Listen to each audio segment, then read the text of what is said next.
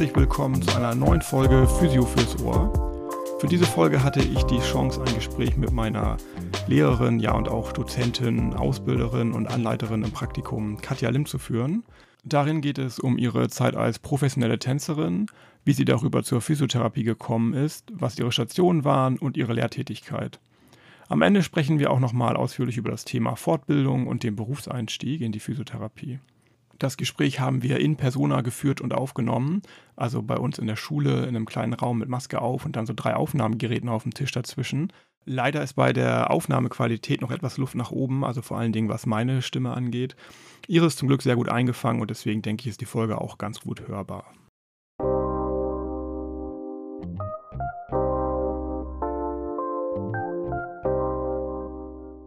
Ja, vielen Dank, dass Sie sich dafür bereit erklärt haben, ähm, das Gespräch zu machen und sich die Zeit genommen haben.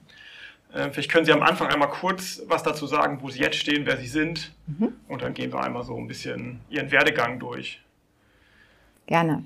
Also mein Name ist Katja Lim. Ich arbeite zurzeit hier in der Medizinischen Akademie in Hamburg als Lehrkraft für Physiotherapie. Bin hier schon äh, viele Jahre beschäftigt, seit 25 oder etwas länger sogar.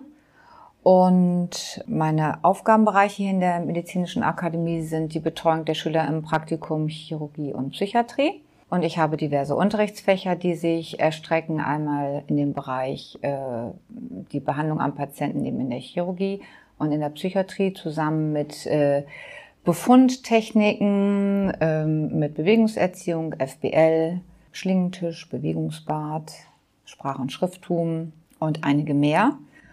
Die Fächer habe ich nicht von Anfang an alle unterrichtet. Das, das hat sich im Laufe der Jahre so ein bisschen angehäuft. Ja, so meine Lieblingsfächer, wenn ich das so sagen darf, sind so die Fächer, die aus der Bewegung kommen, wie FBL und Bewegungserziehung und ähm, Befundaufnahme finde ich total wichtig. Ja. Okay. Und mit der Bewegung, also Sie sind ja nicht von Anfang an Physiotherapeutin gewesen, sondern haben ja erstmal was anderes gemacht. Mhm. Sie waren ja professionelle Tänzerin. Vielleicht können Sie einmal kurz was dazu sagen, vielleicht auch, wie das überhaupt dazu gekommen ist. Und dann können wir später nochmal einen Bogen schließen, vielleicht so die Verbindung aus dem Bereich zur Physiotherapie. Sie meinen, wie es dazu gekommen ist, dass ich Physiotherapeutin geworden bin? Oder, oder vielleicht auch nochmal zum Tanzen. Ist ja, ja. auch nicht so ein üblicher Beruf, sag ich mal. Ne? Genau. Also das Tanzen habe ich tatsächlich ähm, angefangen mit vier Jahren, weil ich eine Skoliose hatte. Das ist meiner Mutter damals aufgefallen. Da sagte der Orthopäde auch am besten, Sie schicken sie ins Ballett. Ich kam jetzt nicht aus einer Familie, wo diese, wo diese hm, Art der Bewegung so äh, bekannt war. Und dann bin ich tatsächlich mit vier Jahren ins Ballett gegangen. Wir haben eine sehr gute Schule gehabt damals in Wilhelmshaven und die ist auch immer noch dort, besteht immer noch. Und dann habe ich ähm, mit sehr viel Freude eigentlich angefangen und bin relativ schnell auch ähm, täglich hingegangen, also viermal die Woche. Wir hatten immer, wir hatten immer ähm, Aufführungen am Wochenende oder relativ regelmäßig, so dass ich da wirklich sehr, sehr gut eingebunden war. Und dann hat sich sehr schnell herauskristallisiert, dass ich das gerne ähm, beruflich machen wollte. Also ich glaube, so mit 13, 14, das lief äh, parallel dazu, lief praktisch die Ausbildung. Ich bin einmal russisch ausgebildet im klassischen Tanz und einmal Englisch. Und in dem Alter haben wir dann sozusagen die englischen, gerade die Degrees an dieser Schule gelernt, als eine der ersten Schulen in, in Deutschland tatsächlich. Und dann habe ich mit 14 mein, mein ähm, Elementary, äh, meine Elementary-Prüfung in, in London damals gemacht. Das waren die sogenannten professionellen Degrees. Und ähm, als ich dann mit dem Abi mit 18 fertig war, habe ich dann den letzten Grad gemacht. Das war Advanced. Und der Vorteil daran bestand eben, dass ich mich mit dieser, mit dieser Ausbildung auch an den Hochschulen in Deutschland bewerben konnte. Und dann habe ich mich entschieden, eben in Frankfurt an der Hochschule die Ausbildung zur Tänzerin zu machen. Ja, ja und dann habe ich eben ähm, in Wiesbaden Engagement damals bekommen, habe dort getanzt. Ähm, sehr ambitioniert und muss aber sagen, dass ich körperlich jetzt nicht so gut geeignet war. Und ich hatte aber bis zu dem Zeitpunkt tatsächlich bis Mitte 20 noch nie Physiotherapie und ich habe dann aber um das jetzt einmal überzuleiten in meinen anderen Berufswunsch, habe dann ähm, tatsächlich eine, ähm, eine Verletzung gehabt ähm, im Rahmen einer Aufführung. Da bin ich nach einem Spagatsprung auf einem Bein gelandet und hatte dann eine Blockade im ISG, was ich jetzt weiß, aber das ist damals eben über zwei Wochen gar nicht ähm, herausgefunden worden. Man hatte meinen Fuß geröntgt und ich war bei diversen Ärzten und dann war ich nachher bei einem Arzt im Wildbad, der das herausgefunden hat und der hat das auch sofort deblockiert und ich war konnte wieder ganz normal äh, belasten und habe dann eine Reha dort gemacht in Wildbad und da war ich irgendwie das erste Mal, dass ich dachte, Mensch, das ist ja großartig, dieser Beruf der mhm. Physiotherapie. Und dann war ja auch klar, dass ich diesen Beruf der Tänzerin, der klassischen oder eben der Tänzerin an sich nicht ewig machen wollte. Und dann habe ich mich äh, da schon parallel entschieden, dass ich dann weitermachen würde mit der Ausbildung zur Physiotherapeutin. Ja. Hatten Sie noch andere Alternativen im Kopf oder war das so das? Ähm, also als ich schon getanzt habe, nicht. Bevor ich getanzt habe, war auch die Idee, ich wäre ganz gerne dort ähm, Französisch und äh, Kunstlehrerin geworden. Das hätte ich gerne gemacht, weil mein Vater auch Maler ist und ich dadurch immer sehr viel Inspiration hatte. So. Mhm.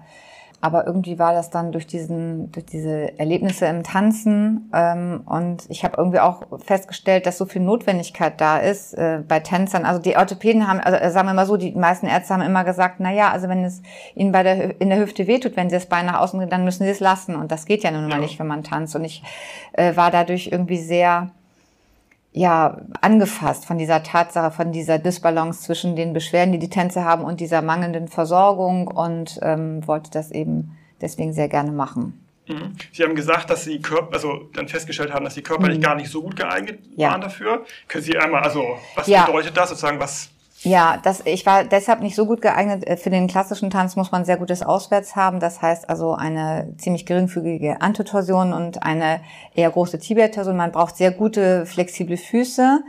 Ähm, das hatte ich überhaupt nicht. Also die, das Auswärts konnte ich mir erarbeiten. Aber die Füße konnte ich mir nicht erarbeiten. Das ist so, muss auch genetisch ein bisschen okay, ja. äh, gegeben sein. Das hatte ich nicht so wirklich gut. Und deswegen habe ich, ähm, musste ich auch immer sehr viel ja, wie soll ich sagen, trainieren und, und auch die, um, um die Beweglichkeit zu erhalten. Ne? Wenn das nicht äh, sozusagen gegeben ist, dann hat man da sehr viel dran zu arbeiten, sozusagen. Okay, also Sie hatten ja schon den ersten Berührungspunkt mit der Physiotherapie mhm. und dann haben Sie sich auch dafür entschieden, die Ausbildung, wo haben Sie die gemacht? Und wenn ich noch, also gut, ich kenne ja auch nur die Ausbildung jetzt hier, wo man so in so Blockunterricht mhm. äh, die hat. Wie war das bei Ihnen sozusagen? War es auch in Blöcken oder lief das mal parallel, vormittags Schule, nachmittags praktisch mhm. oder so? Oder? Also ich, ich habe mich damals, äh, ich habe mich damals für die ähm, Frankfurter Schule Höchst äh, entschieden, dort meine Ausbildung zu machen, weil die Schulgeld frei war. Und ähm, da haben wir, glaube ich, ich muss es, ich muss richtig überlegen. Ich glaube, wir hatten Blockunterricht und sind, ich weiß jetzt nicht, nicht mehr genau, ob wir nach dem Unterricht direkt ins Praktikum gegangen sind. Auf jeden Fall hatte ich nur zwei Jahre Ausbildung. Das war ja, ist ja der entscheidende Unterschied zu der heutigen mhm. Ausbildung. Die ist ja jetzt dreijährig oder eben vierjährig, je nachdem, wie man ähm, wenn man den Bachelor noch macht. Und es war ähm, so, dass ich äh, eben alle Fächer auch hatte, alle Einsatzbereiche hatte, ganz normal. Aber dass ich mich eben für das dritte Anerkennungsjahr dann irgendwo bewerben musste. Ja.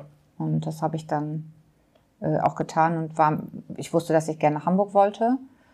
Und ähm, dann habe ich mich hier beworben und bin, habe dann mein Anerkennungsjahr in Ochsenzoll gemacht, das eine Jahr sozusagen. Und dann durchläuft man ja verschiedene Abteilungen und sammelt seine Erfahrungen und dann ist sozusagen mit dem ähm, Anerkennungsjahr nach das, was eben genau ein Jahr dauert, dann die Ausbildung abgeschlossen. Ja. Dann nach der Ausbildung, was waren dann sozusagen Ihre, wussten Sie damals schon, in welche Richtung Sie gehen wollten oder? Nee, ich war dann noch, ich war nicht ganz festgelegt, glaube ich. Also ich wäre tatsächlich ganz gerne in Ochsenzoll geblieben. Ich fand äh, die Klinik ganz toll war sehr verwachsen damals mit der Neurologie tatsächlich. Das liegt aber, glaube ich, auch, äh, lag an dem Team und an den Physios, die dort vor Ort waren. Und die hatten, ähm, als ich mich beworben habe, noch keinen Platz frei. Und ich habe mich dann parallel natürlich in anderen Kliniken beworben und bin dann nach Bad Bramstedt gegangen. Das ist äh, die Klinik für Psychosomatik, wo ich als einzige Physiotherapeutin angestellt war. Und das fand ich sehr reizvoll. Also ich hatte mich für Bad Bramstedt entschieden, weil ich einfach die Patienten, das Klientel interessant fand, weil ich mich mit dem sehr gut so identifizieren konnte, auch was dort ähm, bearbeitet wird und weil ich die Möglichkeit hatte, die Physiotherapie sehr frei und offen aufzubauen. Ja. Und das habe ich dann gemacht. Und dann habe ich tatsächlich nach sechs Wochen eine Anfrage bekommen aus der Klinik, weil tatsächlich eine äh, Stelle frei geworden ist auf aus der Neurologie. Ochsenzoll, Ochsenzoll Entschuldigung, ja, genau. genau, aus Ochsenzoll, genau.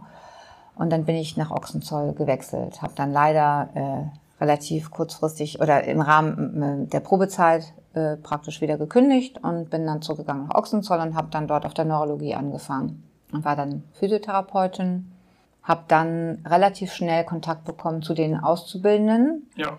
ähm, die nämlich äh, ähm, in Ochsenzoll dort ja die Schule für Physiotherapie äh, war ja dort sozusagen stationiert. Und die Unsere Schule, Vorgängerschule. Genau, ja. das war praktisch der, der Ort, einer der Orte, wo die Sch- Schule früher war. Und dann habe ich ähm, angefangen, die Schüler im Praktikum zu betreuen. Und äh, dann ging das relativ schnell, dass man mich gefragt hat, ob ich mir vorstellen könnte, in der Schule zu unterrichten. Und das konnte ich mir ganz gut vorstellen. Und dann bin ich praktisch, äh, dann habe ich gewechselt sozusagen in die Schule. Habe hab erstmal mit einer geringeren Stundenzahl angefangen und dann ist meine Stelle immer weiter zur vollen Stelle aufgestockt worden. Das heißt, die Lehrtätigkeit ist immer größer geworden und Ja. nebenbei sozusagen die, das Therapeutische ist immer ein bisschen weniger geworden. Ja. Ja. Wenn wir jetzt noch, also wenn ich das nochmal so Revue passieren lasse, ich habe, ähm, als ich angefangen habe in der Klinik, relativ schnell auch in der Praxis noch nebenher gearbeitet. Mhm. Das wollte ich einfach ganz gerne, um, um, um, um den Rahmen so ein bisschen zu erweitern. Und ähm, ich habe dann parallel zu der Arbeit äh, in der Klinik in Ochsenzoll in einer Praxis für Kindertherapie gearbeitet. Natürlich nur ne, zweimal die Woche und auch im, im kleinen Umfang, aber das war eine sehr schöne Bereicherung. Und durch die Arbeit dort habe ich mich dann entschieden, die Psychomotorik-Ausbildung zu machen. Das heißt, wenn man so das Thema Weiterbildung jetzt einmal andenkt. War das dann, Ihre erste Weiterbildung? ähm, ja, die erste so ganz bewusste. Die zweite große war dann schon im Rahmen, ähm, als ich dann schon in der äh, Schule tätig war, war dann die manuelle Therapie. Ja. Und das lief dann aber tatsächlich so ein bisschen parallel. Ne? Also es war halt aber so, es war klar, wenn ich in dieser Praxis gerne arbeiten möchte, dann, dann war es für mich halt wichtig, dass ich dann wenigstens eine Weiterbildung in dem Bereich mache und die Psychomotorik bot sich an, weil dort sehr viele Kinder ähm, mit diesem Bedarf sozusagen behandelt wurden. Und da habe ich Gruppen gegeben und Einzeltherapie. Genau. Und als ich dann aufgehört habe, ähm, sozusagen auf den, in der Neurologie zu arbeiten und in die Schule gegangen bin, da ähm, habe ich dann relativ schnell auch andere Fortbildungen besucht. Also einmal, weil ich ja noch relativ frisch war, also ich hatte ja noch gar nicht so viel Erfahrung gesammelt, also war es klar, dass ich natürlich auch mein, mein Grundwissen ein bisschen ähm, erweitern wollte. Und dann habe ich relativ schnell die manuelle zu Ende gemacht. Das ist ja doch relativ zeitaufwendig, wenn man viele Kurse machen muss. Ja.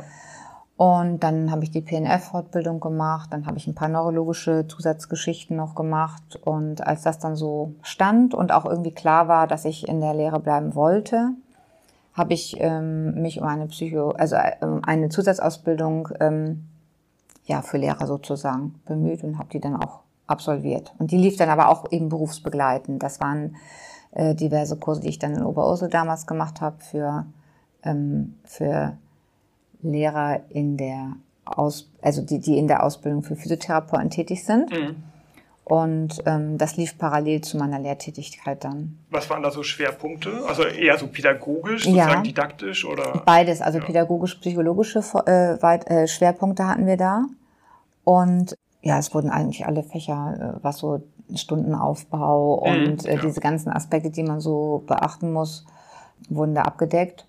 Und die Abschlussarbeit, die musste jeder äh, schreiben. Die war relativ, ähm, schon relativ groß gefasst, wie ich damals ähm, ähm, auch dann bemerkt habe, so. Ähm, da musste sich jeder ein Thema aussuchen. Ich habe mich damals für das problemorientierte Lernen entschieden oder auch Problem-Based Learning. Das kommt eigentlich aus der Medizin. Dann habe ich tatsächlich dafür auch noch ein paar Fortbildungen machen müssen, weil das ja jetzt in meiner Schule jetzt noch nicht so ist, gab es noch nicht. Und das ist ja nun auch schon viele Jahre her. Und dann habe ich ähm, die, unsere Schule drei Tage so umgestellt, dass eben problemorientiert gearbeitet werden konnte. Mhm. Und darüber habe ich dann meine Facharbeit geschrieben, habe Videos gedreht, habe das, was die Schüler erarbeitet haben, dann präsentiert und äh, das war eine sehr beeindruckende, ähm, ein sehr beeindruckendes Erlebnis. Ähm, also auch mit den Schülern zusammen. Und dann war die pädagogisch-psychologische Weiterbildung als Lehrkraft in Gesundheitsberufen sozusagen abgeschlossen. Ja. Und dann ging es weiter. Dann habe ich in der Zeit danach auch wieder geguckt, dass ich nebenher so hier und da meine kleinen Aktivitäten habe, um weiter an, am Patienten tätig zu sein. Das war dann als nächstes eine nebenberufliche Tätigkeit in der Reha. Da habe ich den Spätdienst dann gemacht, zweimal die Woche. Was für eine Reha war das? Also, ähm, das war die berufsgenossenschaftliche Reha in der Mönckebergstraße, die eben BG-Patienten hatten, ganz viele mit ganz verschied verschiedenen äh, Diagnosen. ja. Und die habe ich sozusagen behandelt. Und das Gute da war, fand ich, dass wir nicht nur in, praktisch im Behandlungsraum gearbeitet haben, sondern eben auch auf der Therapiefläche ähm, aktiv werden konnten mit den Patienten. Das fand ich so ganz, ganz angenehm. War so ein bisschen weiter gefasst. Ja, okay. Danach bin ich dann, ich war auch nicht immer, aber dann, danach war dann eine Pause und ich war nur in der Schule tätig.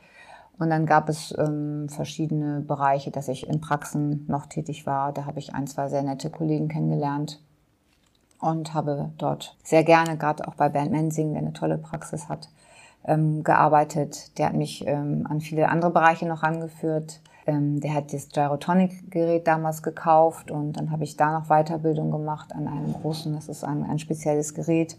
Und so ergab sich eigentlich auch ähm, die Idee, welche Fortbildung will man machen, ergab sich ganz oft aus der Situation vielleicht in der Praxis heraus oder vielleicht war es auch manchmal so, dass ich in der Schule dachte, ich möchte darüber noch mehr mhm. wissen oder darüber und dann habe ich mich da so ein bisschen orientiert und ähm, eine ganz frühe ähm, Weiterbildung, die habe ich jetzt gar nicht genannt, die ich nach der manuellen gemacht habe, das war die Ausbildung zur Kraniosakraltherapeutin. Das heißt, das ist osteopathisch? Oder? Ja, das kann man dazu zählen, genau. Das ist ein Teil der osteopathischen Weiterbildung, genau. Also der kraniale, der kraniosakrale Teil sozusagen. Ja. Das war damals ganz toll, weil mich das so ein bisschen von, ich sag mal, äh, von dem Behandlungsansatz, den ich bis dahin verfolgt habe, ähm, weggebracht hat, beziehungsweise er hat mein, meine Ansatzmöglichkeiten einfach erweitert. Also gerade wenn ich ähm, mit Patienten gearbeitet habe, die sehr viel Schmerzen haben oder mhm. sehr unklare Symptome gezeigt haben oder viel Stresssymptome gezeigt haben, das war für mich immer ein sehr guter Einstieg mit der Kraniosakraltherapie. Was, was hätten Sie vorher gemacht? Wenn ich diese Weiterbildung nicht gemacht hätte? Genau. Ähm, dann hätte ich wahrscheinlich ähm, ja wieder sehr viel mit mit der Schmerzanamnese und dem Differenzieren der bet eventuell betroffenen Strukturen mhm. Und ich konnte über den Weg ganz oft so ähm, globale Symptome schon sehr viel reduzierter ähm, bearbeiten. Also die haben sich sehr viel schneller reduziert. Die Leute waren sehr viel schneller in, in so einem Level, der, der eine bessere, einen besseren Ansatz für, für Aktivität geschaffen okay, hat. Ja. Ne? Und früher hätte ich dann einfach vielleicht auch mit Manuelle gearbeitet oder dann mit einer aktiven Technik zum Abschluss oder so. Aber ich fand den Einstieg ähm, darüber sehr, sehr gut. Also abgesehen davon, dass ich auch feststelle, dass Patienten auch zunehmend mit sehr viel Stresspotenzial in die ja. Behandlung kommen. Und dann äh, habe ich auch sehr oft die Rückmeldung bekommen, auch können Sie das machen, was Sie da gemacht haben und wissen Sie noch das? Und wo ich dachte, ja, jetzt will ich aber eigentlich auch nicht nur passiv arbeiten, ich möchte ja auch in die Aktivität gehen. Das haben wir, das war das Schöne in der Reha, das konnte ich da immer sehr gut, aber es war auch viel so der, der Bedarf da eben zu entspannen, erstmal eine Balance zu schaffen in, in, in, der, in den verschiedenen Ebenen auf denen man arbeitet. Und da war das wirklich sehr hilfreich, auch für mich. Wenn Sie jetzt eine Fortbildung oder mal eine Richtung sich raussuchen könnten, die für Sie am positivsten war, wo Sie am meisten mitgenommen haben, wo Ihre Behandlung hinterher besser geworden ist, wäre das die Kraniosakrale mhm. oder? Ja. ja. Ich würde sagen, das war auf jeden Fall die Kraniosakrale und PNF auch immer, fand ich immer mhm. großartig äh, und toll. Ich habe dann sehr schnell auch das Terraband entdeckt tatsächlich. Das hat sehr viel Spaß immer gemacht, damit zu arbeiten. Das, das ist natürlich, als Tanzender hat man natürlich sowieso mit Bewegung ja sehr viel zu tun. Und das Terraband bietet eben einfach auf die, auf so eine einfache Art und Weise die Möglichkeit, so vielseitig zu sein. Mhm. Ne? Also auch, auch zum Beispiel Übungen zu entwickeln, was ich jetzt überhaupt nicht erzählt habe, das muss ich jetzt nochmal ergänzen, ist natürlich, dass ich relativ früh mit der FBL-Fortbildung angefangen habe. Das vergisst man immer, weil das heute Bestandteil, fester Bestandteil der Ausbildung ist. Das war es damals nicht. Ich hatte keine FBL in der Schule. Und dadurch, dass ich immer an Haltung und Bewegung so interessiert war, waren diese FBL-Fortbildungen genau das, was mir sehr gut gefallen hat. Das waren, also das war das, womit ich eigentlich angefangen habe, sofort. Also so als Basiskurse. Die habe ich das, habe ich auch ganz lange weitergemacht, bis ich dann FBL-Therapeut war. Und ähm, das Interessante war, dass ich das natürlich immer mit Patienten machen konnte, alleine. Also für mich hat ähm, das, das, das Denken nach FBL immer einen guten Einstieg in die Behandlung mit dem Patienten ermöglicht. Ne? Okay. Das habe ich jetzt nicht gesagt, weil, äh, weil das so, so selbstverständlich inzwischen für mich ist. Das war es aber ja am Anfang gar nicht, weil ich das Fach ja nicht kannte. Da bin ich eigentlich eher über meine, meine Freude an Bewegung und Haltungsanalyse zugekommen. Mhm. Und ähm, als ich mich dann entschieden habe, tatsächlich noch relativ spät den Bachelor zu machen, ähm, das ist auch schon viele, viele Jahre her, aber ich war ja auch da, da schon als Lehrkraft tätig, da habe ich nämlich das FBL-Konzept sozusagen an Tanzenden nochmal ähm, äh, überprüft oder habe da eine, eine Studie über Beinachsenstabilität von Tänzern gemacht und da habe ich nochmal äh, festgestellt, wie wichtig dieses Konzept der FBL für mich war, auch in meiner Entwicklung als Physiotherapeutin. Ja. Und ist Ihnen sozusagen dann im Nachhinein mit dieser, mit dem Kenntnis von FBL und Physiotherapie allgemein nochmal einiges in einem anderen Licht erschienen aus der Tänzerzeit sozusagen, die, ja. die Bewegung und Abläufe? Das auf jeden Fall. Und ich, ich fand das auch so, so interessant zu sehen, ne, dass man, wie man im Tanz eben mit Anhängen von Gewichten arbeitet, mhm. bei gleich, gleichzeitiger Stabilität, ne, wo man potenziell bewilligt sein muss, auch als Tänzer, damit der Rest gut funktioniert. Ich habe viel. Ich habe tatsächlich im Nachhinein, weil ich das ja damals noch nicht parat hatte, so viele Dinge, also viel klarer gesehen oder auch die, die, die, die Aufgabe von Körperabschnitten ne, im Bewegungsverhalten, die die FBL ja auf so eine wirklich geniale Art und Weise beschreibt. Auch das konnte man, ähm, konnte ich nochmal so, so schön zurückfinden im Tanz. Wie wird das da benutzt und wie wird es da eben auch bewusst anders benutzt. Ne? Das fand ich ganz toll. Oder wo kommt Bewegung her? Ne? Wo, wo, wo setzt man Bewegungsimpulse von proximal nach distal oder umgekehrt? Und damit ähm, arbeite ich auch jetzt noch ganz viel, auch mit den Schülern, ne? Mhm. dass man auch da diese, diese, dieses Augenmerk, gerade was man durch die FBL entwickeln kann, dass man das ähm, für jeden Einzelnen auch nochmal so spürbar macht. Das finde ich total wichtig. Und das hat mich eigentlich sehr begleitet, also jetzt auch als Lehrkraft, dass ich das sehr stark ausgebaut habe und dass ich auch bei meinen Schülern merke, dass das deutlich besser wird. Also je klarer mir das ist, umso, umso besser kann man das natürlich vermitteln. Und ich finde, es ist total wichtig, gerade heutzutage dieses Augenmerk auf Beobachtungskriterien und Haltungs- und Bewegungsanalyse, auch gerade in Bezug auf sich selber mhm. ähm, zu vertiefen. Man muss das ja selber auch wahrnehmen, wenn man das mit einem Patienten erarbeiten möchte. Ja, ich hatte das, äh, glaube ich, gar nicht so positiv bei uns am Anfang der Ausbildung, als wir über den Gang gesprochen haben. Ich glaube, ich konnte ein Jahr lang, ich konnte nicht mehr normal gehen, ohne an meine Füße und Beine zu denken. Und auf einmal wird ja alles viel beschwerlicher, was man sein Leben lang automatisch gemacht hat und gar nicht drüber nachdenken musste. Ja. Und auf einmal ist alles viel bewusster und dadurch irgendwie auch komplizierter und unangenehmer. Und das ist jetzt erst wieder so ein bisschen weggegangen. Also das hatte ich auch. Auch interessant, ja, ja. ja. Okay, Sie haben ja mhm. gesagt, dass Sie immer neben der Lehre auch weiter sich weitergebildet haben mhm. und weiter auch an Patienten gearbeitet haben. Ähm, was würden Sie sagen, wie wichtig ist es, dass es man sozusagen auch immer noch so den Realitätscheck oder den Kontakt mhm. zum Patienten hat? Also diese Wechselwirkung, sag ich mal, zwischen Lehre und an der Schule arbeiten und trotzdem weiter im Beruf sein. Mhm. Also für mich war das relativ wichtig, weil ich dadurch ähm, natürlich immer Patientenbeispiele parat hatte und weil ich dadurch, dass ich ja in der Lehre tätig war und trotzdem Weiterbildung nebenher machen musste. Ich musste die Weiterbildung auch irgendwo anwenden. Und ähm, das, was ich dann in den Weiterbildung angewendet hat, konnte, konnte ich natürlich auch ähm, anders wiederum an meine Schüler weitergeben. Jetzt nicht die Ausbildungsinhalte, äh, nicht, nicht die Fortbildungsinhalte, aber so doch, was man nochmal an grundsätzlichen Dingen weitervermitteln möchte, weil es ja. dadurch so viel klarer wird. Also für mich war das sehr wichtig.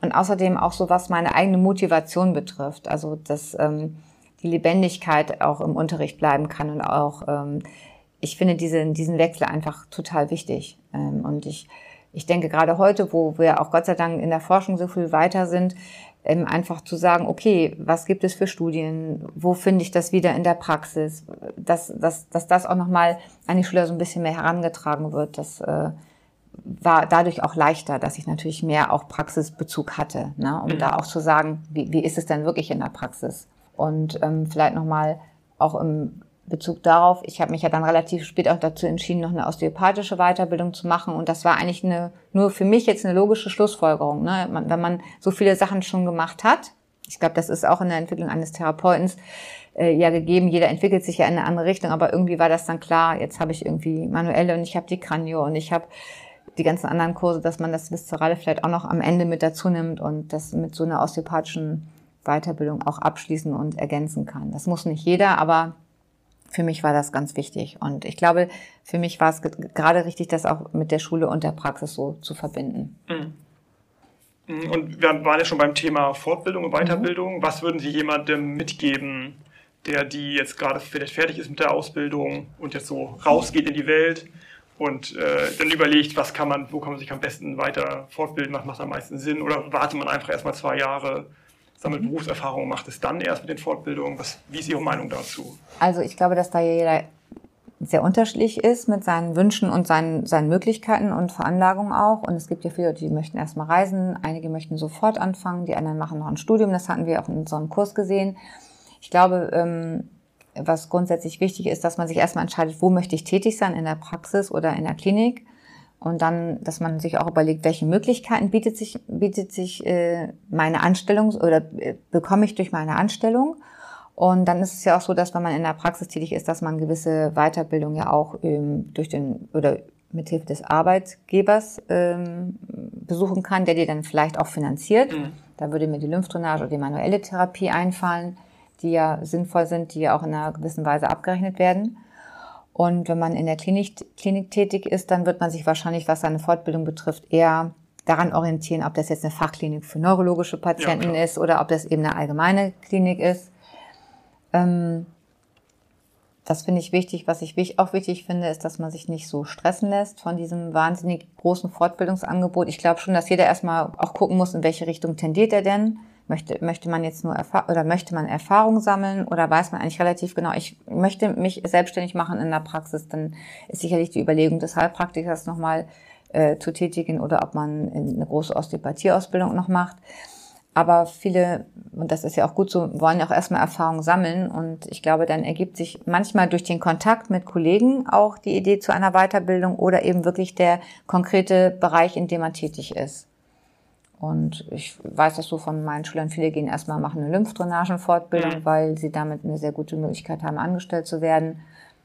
Und ähm, andere sagen gleich, nee, ich mache gleich weiter mit dem Heilpraktiker. Also das ist ja sehr vielschichtig. Aber das wäre so das, was mir dazu einfallen würde. Und wenn man sich wirklich entscheidet, ähm, wirklich in den Beruf fest zu, einzutreten und wirklich auch darin zu bleiben, dann glaube ich, muss man einfach unsere Gesetze nochmal anschauen, muss, muss, muss sich überlegen, wie möchte ich mit einem Patienten arbeiten, möchte ich irgendwann auch selbstbestimmt bestimmt arbeiten, dann ist es sicherlich sinnvoll, wie gesagt, den Heilpraktiker noch zu machen, weil man dann einen anderen Zugang zum Patienten hat. Aber ich glaube, das muss man in Ruhe entscheiden. Ja, also das kommt dann zu einem auch so ein bisschen wahrscheinlich. Ja, das ist völlig richtig. Okay, das ist doch ein schönes Schlusswort eigentlich. dann also vielen Dank für das Interview und ich wünsche Ihnen eine schöne Weihnachtszeit und guten Rutsch ins neue Jahr. Das wünsche ich Ihnen auch. Vielen Dank.